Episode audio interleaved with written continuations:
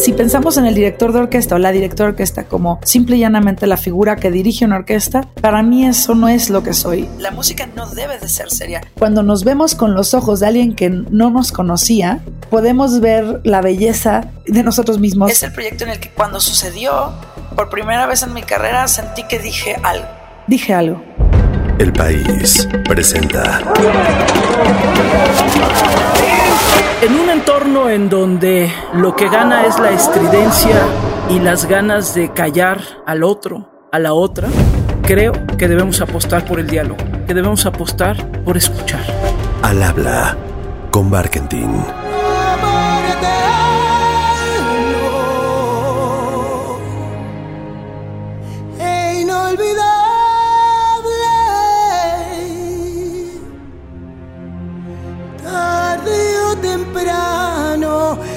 Estaré contigo para seguir.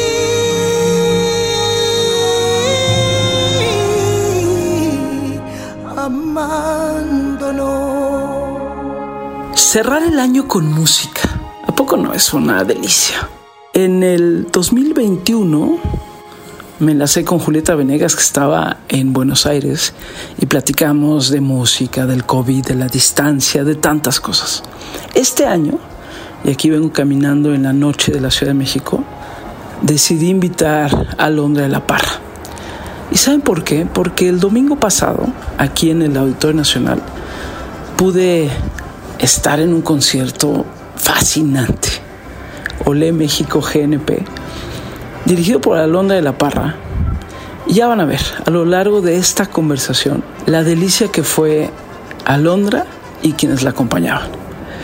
Y entonces pensé que valía la pena cerrar el año con una conversación con alguien que además ha puesto el nombre de México muy alto, una mujer directora de orquesta que se ha atrevido a hacer cosas diferentes.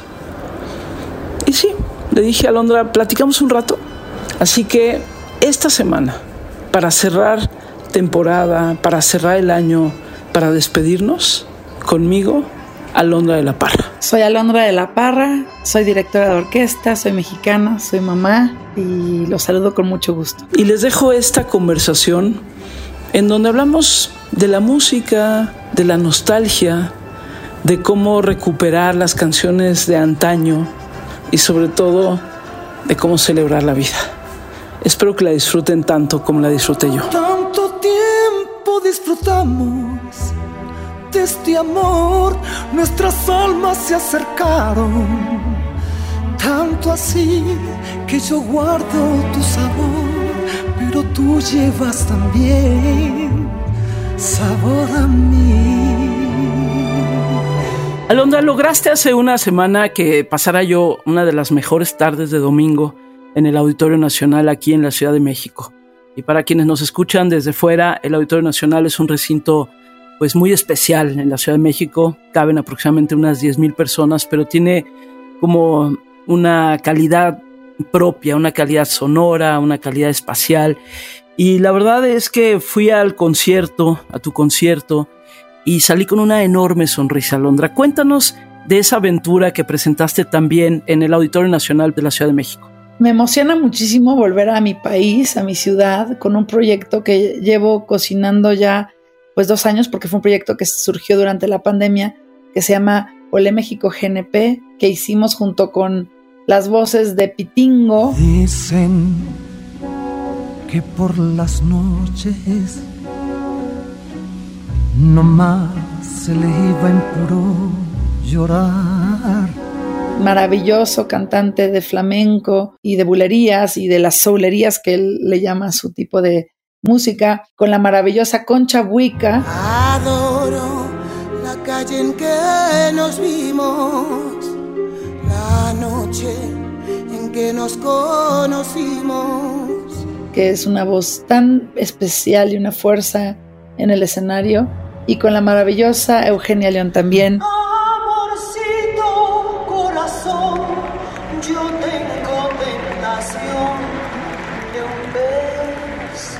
Y con la Sinfónica Minería, un proyecto que trata de, mandar un mensaje de amor entre España y México a través de la música, canciones que hemos conocido y cantado a través de las generaciones en nuestro país y que han trascendido nuestras fronteras y se han vuelto también muy reconocidas y queridas en otros países, en particular en España, pero volverlas a visitar desde un punto de vista del mundo sonoro de la orquesta y con las influencias de la música flamenca.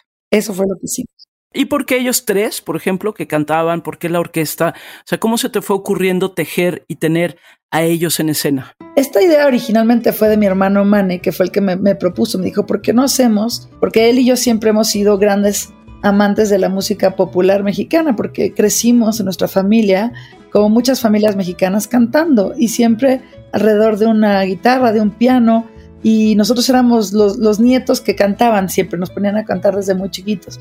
Entonces compartimos ese cariño por la música popular mexicana, las canciones mexicanas, que bueno, el cancionero mexicano tiene miles de canciones espectaculares, ¿no? De compositores como José Alfredo Jiménez, como María Grieber, Agustín Lara, el mismo Juan Gabriel, que también algunas de las canciones de este proyecto son de Juan Gabriel. Y entonces me dice, ¿por qué no hacemos estas canciones pero con un nuevo giro y él me presenta las voces de Buica y de Pitingo. Yo a Buica ya la había escuchado y siempre me parecía enigmática su voz. Yo escuchaba y decía, ¿quién es este ser? O sea, aparte no podía saber si era hombre o mujer o terrestre o extraterrestre porque es una voz tan singular que me encantaba siempre que la escuchaba. No, porque tus errores me tienen cansado. Y me decía, ¿por qué no estás con Buica? Y con Pitingo, y me presenta Pitingo, y también alguien que es parte de este proyecto que no estuvo en el auditorio porque no podía, pero que es, grabó el disco con nosotros, es Lila Downs. Entonces queríamos una mezcla de culturas, de influencias, y que esto se viese reflejado en los arreglos. Hicimos arreglos originales para este proyecto en todas las canciones y fue también un proceso bien padre, Gaby, porque yo quería que los arreglos los hicieran arreglistas, compositores que no conociesen nuestras canciones, cosa que es prácticamente imposible, ¿no? Pero sí, quería esta visión muy fresca de alguien, por ejemplo, tenemos un compositor australiano que se llama Gordon Hamilton, quien hizo los arreglos de Amor Eterno y de La Mentira y de Granada, que nunca había escuchado estas canciones. Y a mí me parecía muy interesante que, que las viese desde el punto de vista completamente objetivo de decir, a ver, esta es la letra, esta es la armonía, esto es de lo que se trata y con eso crea un sonido orquestal que te ayuda a expresar esto que estás recibiendo de esta canción sin tener ninguna idea de si son populares, de no, ¿no? De los personajes que la cantaban y en el tipo de arreglos que se han hecho famosas. Y eso es lo que le da una visión, Gaby, muy particular, muy distinta a lo que estamos acostumbrados. Y por supuesto, la influencia de las voces flamencas, pues dan un color, toda una serie de escalas musicales que no se usan en nuestras canciones normalmente, ritmos, etcétera que dan una riqueza sonora muy especial. Tú eres la tristeza y de mis ojos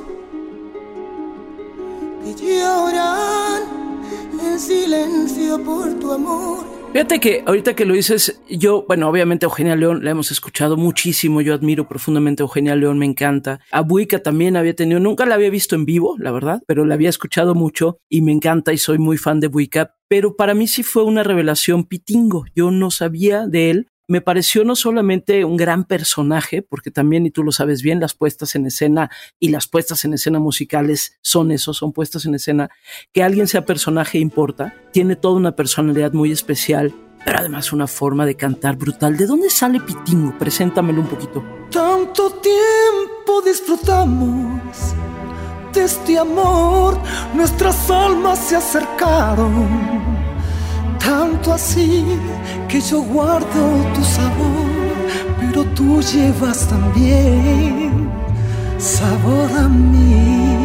Pitingo también fue un gran descubrimiento para mí. Creo que ahora cada vez más se va a conocer en México y espero que tenga una carrera fantástica en nuestro país, porque no tendría por qué no tenerlo. Es un personaje, como tú bien dices, tiene una voz espectacular, una capacidad vocal hermosísima y canta mucho como cantante de soul. Por eso es que él inventa este nuevo género que le llama las soulerías, que es mezclar la bulería flamenca gitana con el soul, porque él dice que él creció en una familia gitana en la que todos andaban cantando y bailando por todas partes. Él siempre describe estas escenas que siempre andaba sin camisa y sin zapatos y que en eso una vez que andaba corriendo por un mercado en Andalucía, se encontró un puesto de cassettes. Él es de mi edad, entonces imagínate, estamos hablando de los ochentas. Y en, esa, en ese puesto de cassettes escuchó a Aretha Franklin, que de pronto escuchó esa voz y dijo, ¿qué es esto?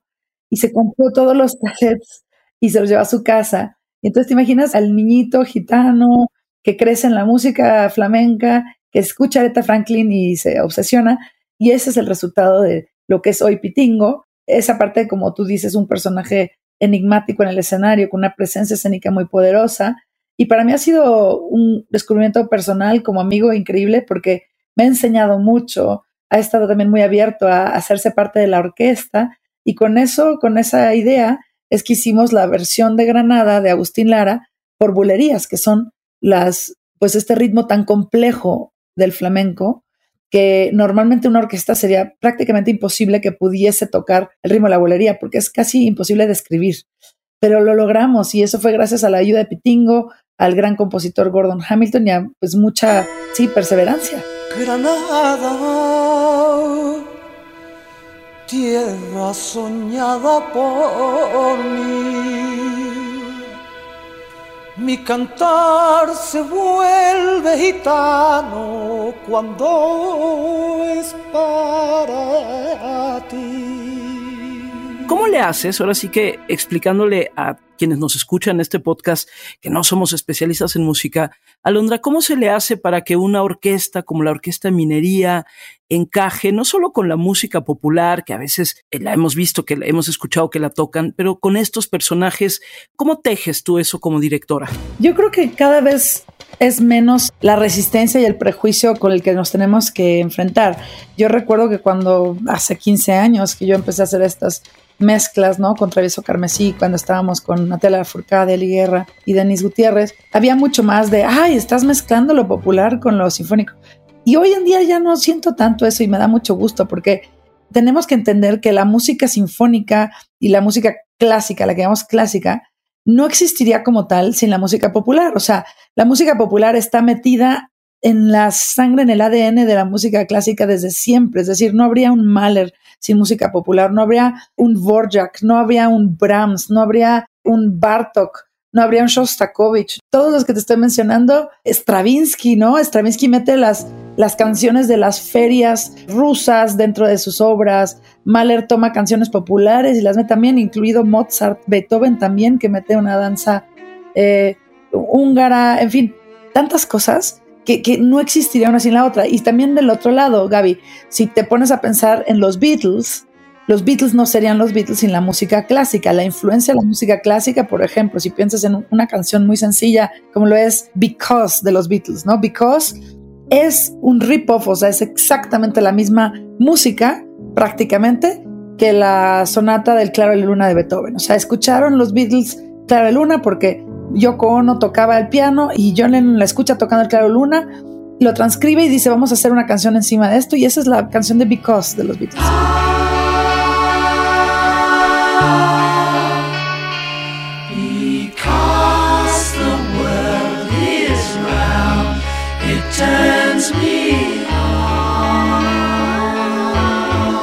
Y así te puedo dar muchos y muchos ejemplos. Entonces, no hay una sin la otra, es más, coexisten todo el tiempo. Entonces sería una locura pensar que son eh, dos cuestiones aisladas. Hay solo dos tipos de música, la buena y la mala, simple y llanamente.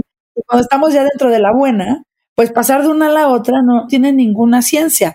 Evidentemente tienes que conocer los ritmos, la cadencia, el estilo, que muchas veces no lo manejan las orquestas y tienes que traducir. Pero hoy en día, cada vez, sin, sin duda, la Sinfónica Minería es muy buena para esto. Podemos ser súper versátiles y pasar de una cosa a otra sin ningún problema. Ahora, los arreglos de Ole México GNP son arreglos sumamente orquestales, con un idioma orquestal. Entonces, pues no, no es tan difícil. Yo solo, al revés, yo he traído mucho de lo que he aprendido gracias a Buica, Puitingo, lo llevo conmigo cuando voy con las orquestas a, dirigir Vorjak, Brahms, esa misma eh, integridad rítmica y esa misma expresividad que viene desde el centro del estómago, de la barriga, es lo que yo deseo que las orquestas sinfónicas logren nunca perder, porque de repente se vuelve tan académico que olvidamos de dónde viene la música y viene de un grito muy profundo, de una expresividad profunda. ¿Qué mundos tan diferentes? se junten para decirle al mismo mundo nuestro que realmente sí es posible que estemos hermanados, que no era una broma, que no era un pensamiento hippie de hippies que fuman porros, no, que era una realidad, que las personas realmente nos podemos juntar y que con todas nuestras herramientas dispares, diferentes y totalmente distanciadas podemos crear algo bello. Cuando haces, por ejemplo, también la Orquesta Imposible y los proyectos que has hecho últimamente, Alondra, veo como una insistencia tuya en, en eso, en cruzar fronteras, cruzar fronteras geográficas, sin lugar a dudas, pero cruzar fronteras de posibilidades, ¿no? La Orquesta Imposible creo que también fue esa apuesta, digamos, por salir de las etiquetas, ¿no? Sí, Gaby, eso es sin duda algo que se va a ver siempre en mis proyectos. A mí no me gusta que me digan qué se puede y qué no se puede hacer, porque simplemente mientras la disciplina, el approach sea lo más serio posible, o sea, la música nunca debe de ser seria. A mí eso de la música seria me, me enoja mucho, porque la música no debe de ser seria. La música es lo que sea en ese momento. La música es aire, es energía, es amor, es diálogo, es conflicto, es femenino, es masculino, es un paisaje, es cualquier cosa. La música es todo. También es seriedad. Puede estar transmitiendo solemnidad o seriedad. Si estás haciendo una marcha fúnebre, por ejemplo, ahí sí es seria la música. Pero es seria porque la temática en ese momento es seria, no porque la música sea seria. El hacer la música tiene que ser un juego y tenemos que estar siempre en este constante juego como si fuéramos niños, esa, esa capacidad de asombro y juego. Y al mismo tiempo, la manera de hacer los proyectos, me refiero a la disciplina del trabajo como músico, es tremendamente seria. Es decir, la preparación, el tratar de ir hacia lo más difícil y hasta lo que parezca imposible y tratar de lograrlo, como en el caso de la Orquesta Imposible, pues era imposible también grabar a 30 músicos en seis ciudades distintas y lograr que esto fuese auténtico y que fuera real. Y llevó muchas, muchas semanas de postproducción. Ahí entra la seriedad, es la, es la disciplina de estar insistiendo y tratar de que tu oído, tu mente y tus habilidades musicales estén a su máximo y siempre en, en crecimiento. Ahí hay una gran seriedad. Pero la seriedad no es la música. La seriedad es el respeto que le tienes al trabajo. Y eso se da en cualquier tipo de proyecto mientras la materia, la música, valga la pena. Y entonces esas son las reglas bajo las que me rijo y por supuesto para mí es muy importante que la música y el mundo de las orquestas entren en el diálogo mundial de las cosas que nos atienden a todos y por eso es que la Orquesta Imposible nace y entonces yo siempre estaré metida en proyectos que, que tengan estos ingredientes. La música mejora la empatía, soluciona los problemas del habla, muchas veces, por ejemplo, el tartamudeo, ayuda a la gente a relacionarse los unos con los otros y en los niños pasa exactamente igual. Yo sé que te lo han preguntado mucho, pero de todos modos vale la pena retomarlo, Alondra, porque en el mundo siguen siendo muy pocas las mujeres que son directoras de orquesta. ¿Cómo llegaste ahí? ¿Qué dijiste un día? Yo quiero dirigir una orquesta. No quiero ser quien toca cierto instrumento, no sé, sino quiero dirigir la orquesta. ¿Cómo llega eso a tu cabeza, a tu corazón y a volverse realidad? Fíjate que afortunadamente cada vez somos más, yo cada vez veo más directoras de orquesta y eso me da mucho gusto. Cuando yo era niña, que yo, yo decidí ser directora de orquesta muy joven, muy niña, como a los 14 años fue la primera vez que lo pensé como una posibilidad. En ese momento yo pensaba, bueno, pero eso va a ser imposible porque yo no veía ninguna mujer a quien yo pudiese copiar o seguir sus pasos, ¿no? Eso nunca lo tuve, nunca tuve un role model en ese sentido, ¿no? Mis role models siempre fueron hombres. Al final, pues estudié, estudié y sigo estudiando siempre lo más que puedo. Estudié composición, estudié piano, estudié dirección de orquesta y gran parte de lo que aprendí y sigo aprendiendo lo aprendo en las horas de vuelo, estando frente a una orquesta, siempre estando abierta a la crítica, al poderse ver en el espejo constantemente, que es una parte muy dura de esta profesión porque tienes que aprender enfrente de mucha gente, ¿no? Pero bueno, afortunadamente ya pasados los años, ya llevo 20 años de carrera frente a orquestas profesionales, Gaby, que me da mucha risa cuando me siguen llamando directora joven y me, encanta, pero pues ya no estoy tan joven, ya llevo un rato en esto.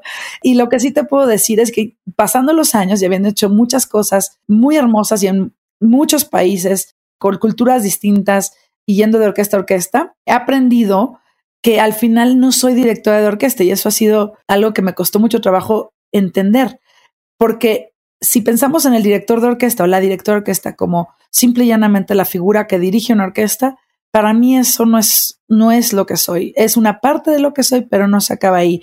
Para mí ser director de orquesta es ser artista que dirige.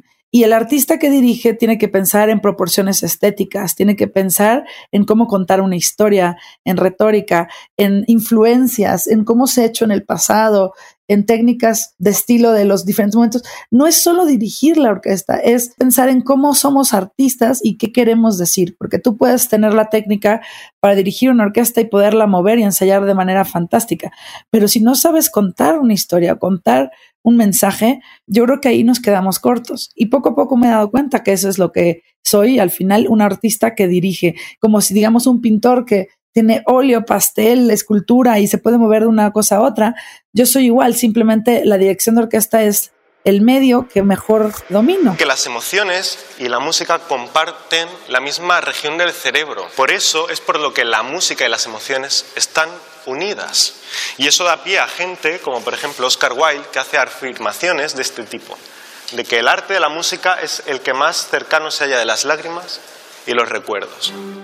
Pero, y en eso, en dirigir orquesta, Alondra, hay mucho el ir compenetrando, digamos, tu sensibilidad con las de las personas que tienes enfrente de ti que a su vez tienen pues su propia manera de entender la música. ¿Cómo se da un diálogo, por ejemplo, con una orquesta cuando vas a dirigir? Pienso en este proyecto, este último de Olé del que estamos hablando, pero el que tú quieras, uno que nos, que nos quieras compartir de cómo se va dando tu trabajo con la orquesta para que se entiendan en los planos creativos que tú quieres.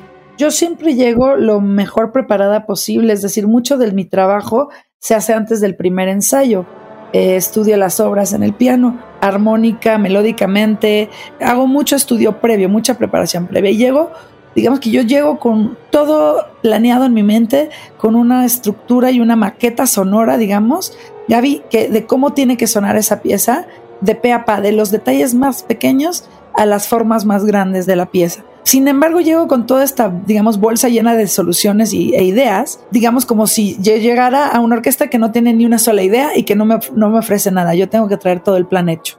Sin embargo, esa no es la realidad. Yo siempre llego y las orquestas tienen muchas propuestas.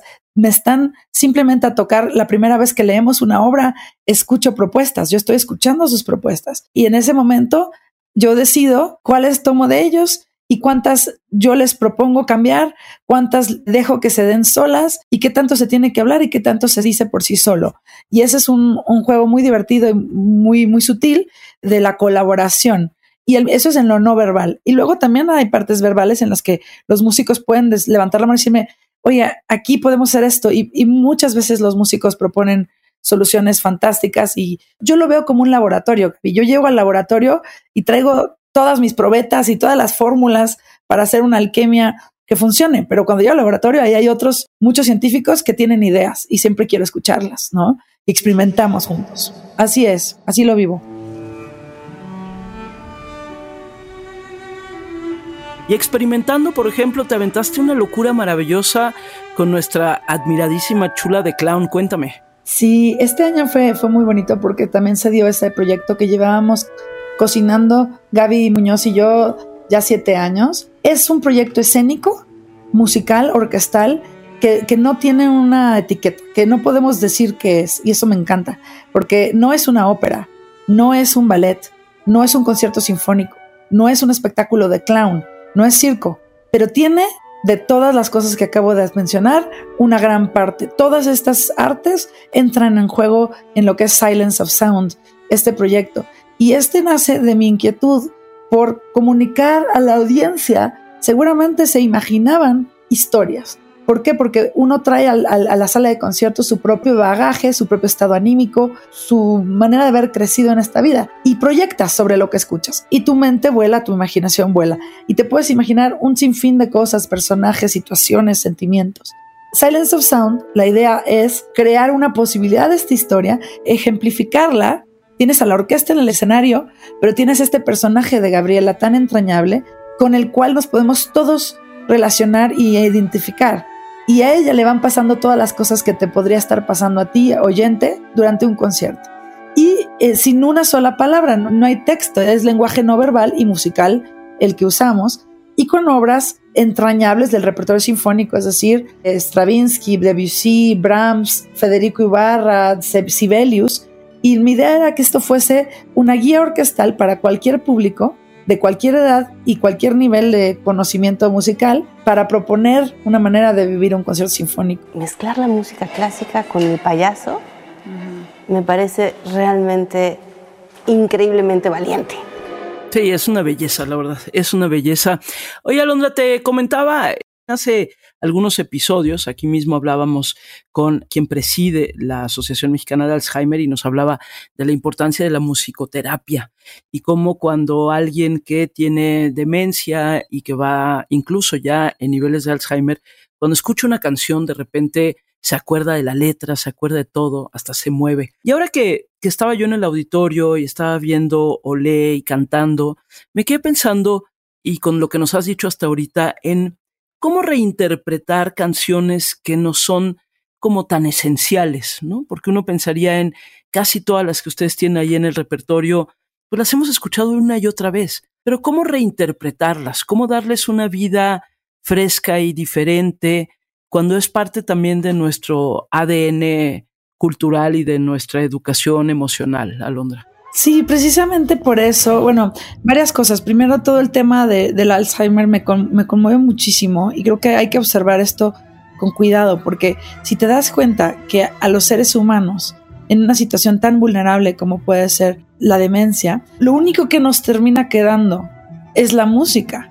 Y cuando ves los niños que les desarrolla el cerebro, les desarrolla las habilidades empáticas, sociales, su capacidad de abstracción. Un niño que toca en una orquesta sabe respetar al de al lado, sabe la, conoce la disciplina, conoce la fantasía, la imaginación, conoce la generosidad, conoce el trabajo arduo, en fin, tantas cosas, Gaby. Entonces, si ves que en los dos polos más extremos, ¿no? La niñez y la adultez, lo que acaba quedando en esta vida, la compañera máxima es la música. Y después ves, ¿no? Como en estos conciertos que hemos estado dando, donde ha habido audiencias, que eso también me conmueve muchísimo, de México, audiencias de 8 mil a 9 mil personas en Monterrey, en Guadalajara, en México. Ahora vamos a Puebla, a Mérida y cerramos en Acapulco. Y yo veo a la audiencia, yo los veo y los veo conmovidos, agarrados de la mano, abrazados, en un momento de tanta delicadeza humana.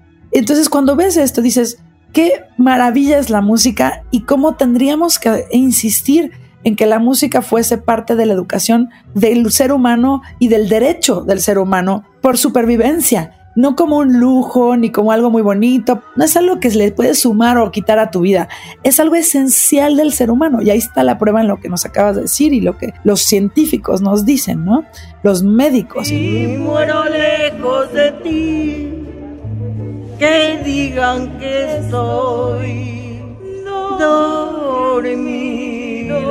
Entonces, bueno, yo, insistiría mucho en eso y, que, lo hicieran los gobiernos, pero también, si no lo resuelven los gobiernos, que los padres lo hagan. En ponerles músicas a sus hijos, armar grupos de música, meter a clases de música a sus hijos cuando se pueda. Luego ya hay muchos esfuerzos comunitarios de orquesta. En fin, y por otro lado, lo que hablabas de las canciones más conocidas, cómo, cómo volverlas a escuchar, pues justamente eh, para mí en, este proyecto de Le México era importante que ver desde una visión de fuera estas canciones. Entonces todos los arreglistas de Ole México son extranjeros que muchos nunca habían escuchado estas canciones. Para mí eso era muy importante. Y a veces cuando, cuando nos vemos con los ojos de alguien que no nos conocía, podemos ver la belleza de nosotros mismos con mayor este, efectividad, ¿no? Eso es, algo que me, me ha encantado este proyecto. Alondra, si miras hacia atrás, el 2022, estamos grabando esto ya prácticamente para finalizar el año. Ya has tenido un año con muchísimas cosas. Yo te he visto en el Auditorio Nacional, pero también te pude ver en Cancún, en este proyecto también maravilloso, precisamente de la Orquesta Imposible y con nuestra querida Gabriela Mitocaya de Clown. Pero si miras hacia atrás, Alondra, en este año, ¿con qué imagen te quedas? ¿Qué imagen dices, esta representa lo que fue para mí el 2022? El 2022 profesionalmente para mí fue la realización de muchos sueños que llevaba tratando de sacar. Y creo que en particular, por ejemplo, el Festival PAX, que fue la primera edición de Festival PAX, nació en 2022 y yo llevaba intentando sacar este proyecto años. Lo mismo con Silence of Sound y, por supuesto, Ole México también. Son tres proyectos muy grandes que llevaban en el tintero de mucho tiempo, pero si me tengo que quedar con una sola cosa, yo te diría que Silence of Sound, porque Silence of Sound es el proyecto en el que cuando sucedió, por primera vez en mi carrera, sentí que dije algo. Y no es nada más una sola cosa, son muchas cosas. En ese proyecto se muestra el conflicto interno con el externo, el del individuo con el grupo, el de los demonios de los prejuicios y los demonios de la inseguridad propia. Eh, se confrontan las etiquetas, la expectativa, los roles de género, los sistemas patriarcales, el liderazgo mal entendido. Tantas cosas que yo quería gritar. Y de alguna manera las grité con ese proyecto y de manera sutil, pero eso fue, digamos, la satisfacción más grande para mí, el haber dicho algo, dije algo.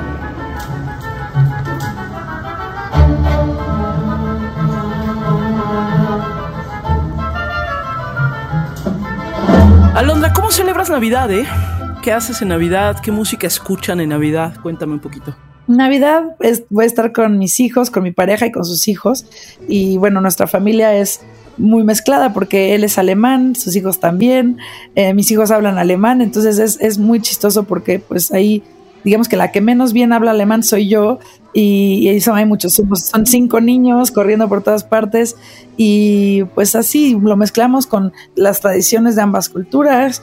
Y lo curioso es que la música, como vivo tanto en la música, cuando estoy en mi casa casi nunca hay música. Yo vivo en el silencio muy feliz porque siempre mi mente está cargada de música y mi trabajo siempre son horas y horas de música. Entonces, cuando llego a casa, lo que menos pienso es en la música. Es una, es una cosa muy rara. Y en silencio dirás una plegaria y por Dios.